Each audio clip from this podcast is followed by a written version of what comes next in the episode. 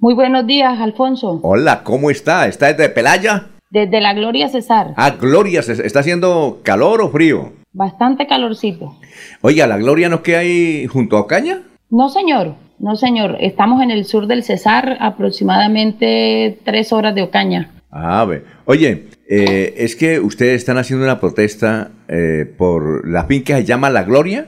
Hacienda La Gloria. Hacienda La Gloria. Ayer estábamos hablando, no sé si estamos confundidos, que esta hacienda es de propiedad del señor Espromovis. Es uno de los mayores inversionistas, sí, señor. Claro, es que ayer contamos la historia, porque esta, esta hacienda fue de un exministro, no sé si usted lo conoció, del doctor Marulanda. No, señor, no lo alcancé a conocer. Un, un ministro de Desarrollo Económico, el señor Marulanda, que era calvo, pero él, él compraba peluquín, ya murió, él compraba un peluquín. Entonces, el señor Espromovis es el dueño. ¿Y cuál es el lío que tienen ustedes con esta finca?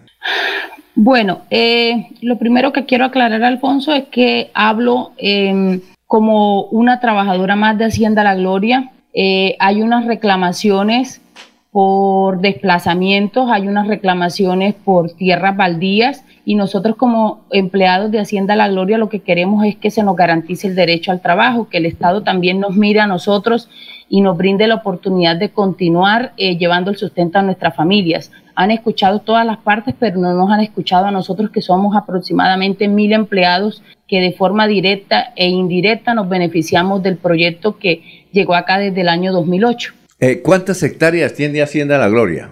6.000 hectáreas en el sur del Cesar. No, eso es todo el departamento del Cesar, 6.000 hectáreas. Y, sí, y, señor. ¿Y ese, en esas 6.000 hectáreas qué siembran? Palma de aceite. ¿Pura palma de aceite? Sí, señor. Lo que está sembrado es palma de aceite y tenemos una reserva forestal también. Ah, bueno. Y hay mil familias. ¿Dónde Mil vive? familias que pertenecemos a los municipios de La Gloria Cesar, Pelaya Cesar, Aguachica Cesar y, gran, y también en Regidor Sur de Bolívar, donde Ajá. tenemos una seccional de la compañía también.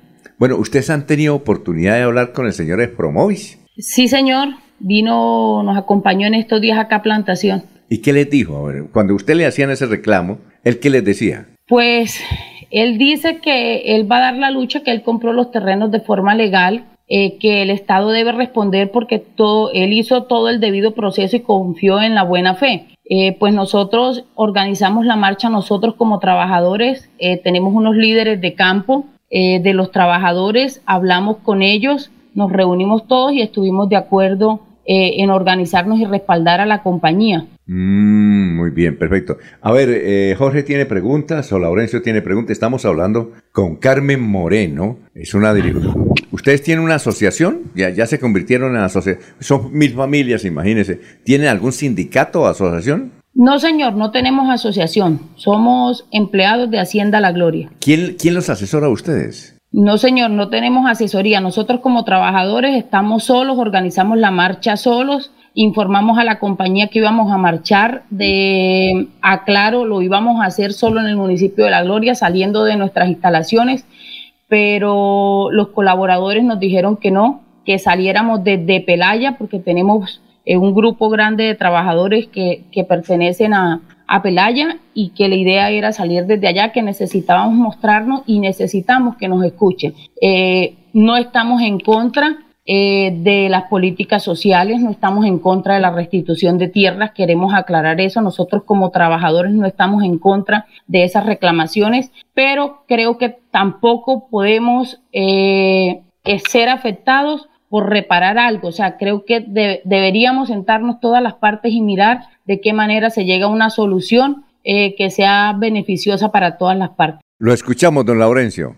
Señora Carmen Moreno, ¿y están ustedes preocupadas por qué? Porque al fin y al cabo ustedes están respaldando es al patrón. Ustedes dicen, nos podría afectar. ¿Cuántas personas podrían quedar en riesgo si les quitan la tierra o hay eh, recuperación por un sector importante de la población. Esa es la preocupación de ustedes, la recuperación, y ustedes saldrían de ese trabajo que lo lleva ya varios años. Sí, señor, la preocupación es esa, que somos mil familias que quedaríamos, eh, pues como digo yo, en el aire. Ese es la fuente de empleo más grande que tiene el sur del Cesar. No hay otra empresa acá en la región entre Pelaya y La Gloria que pueda dar esos mil empleos que, que quedaríamos sin sustento.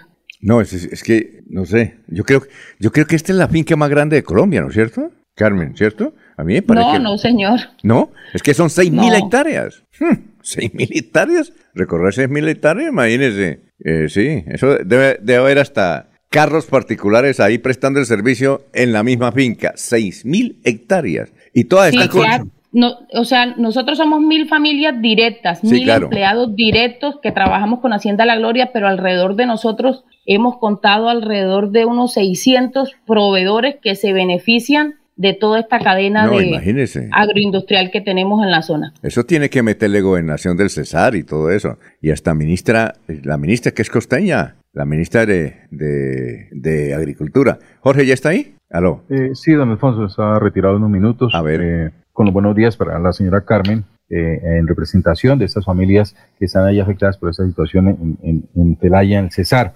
Esto, ¿Qué, les han dicho las autoridades al respecto de, estas peticiones que ustedes vienen realizando? ¿En qué parte del proceso se encuentran y qué garantías tienen de que estas puedan ser atendidas? No, señor. Nosotros como empleados de Hacienda La Gloria no hemos tenido eh, respuesta del gobierno, de las autoridades. Eh, sea, como le dije al comienzo, se han escuchado las partes, eh, han venido periodistas a la zona, han hecho reportajes, eh, pero siempre se relaciona a las personas que están haciendo el reclamo de esas tierras de las cuales ellos manifiestan fueron desplazados, pero los que hoy en día trabajamos en el proyecto no nos han escuchado y esa fue la razón por la cual decidimos eh, hacer una marcha pacífica el día de ayer y mostrar cuál puede ser la afectación también para nosotros. La Y reitero, no estamos en contra, no estamos en contra de la restitución, no estamos en contra de esas personas que reclaman. Lo que queremos es que también se nos escuche y se llegue a una solución que sea beneficiosa para todos. Bueno, eh, ¿cómo fue la marcha ayer? ¿De dónde a dónde? ¿Y qué resultados tuvo? Pues iniciamos en el municipio de Pelaya,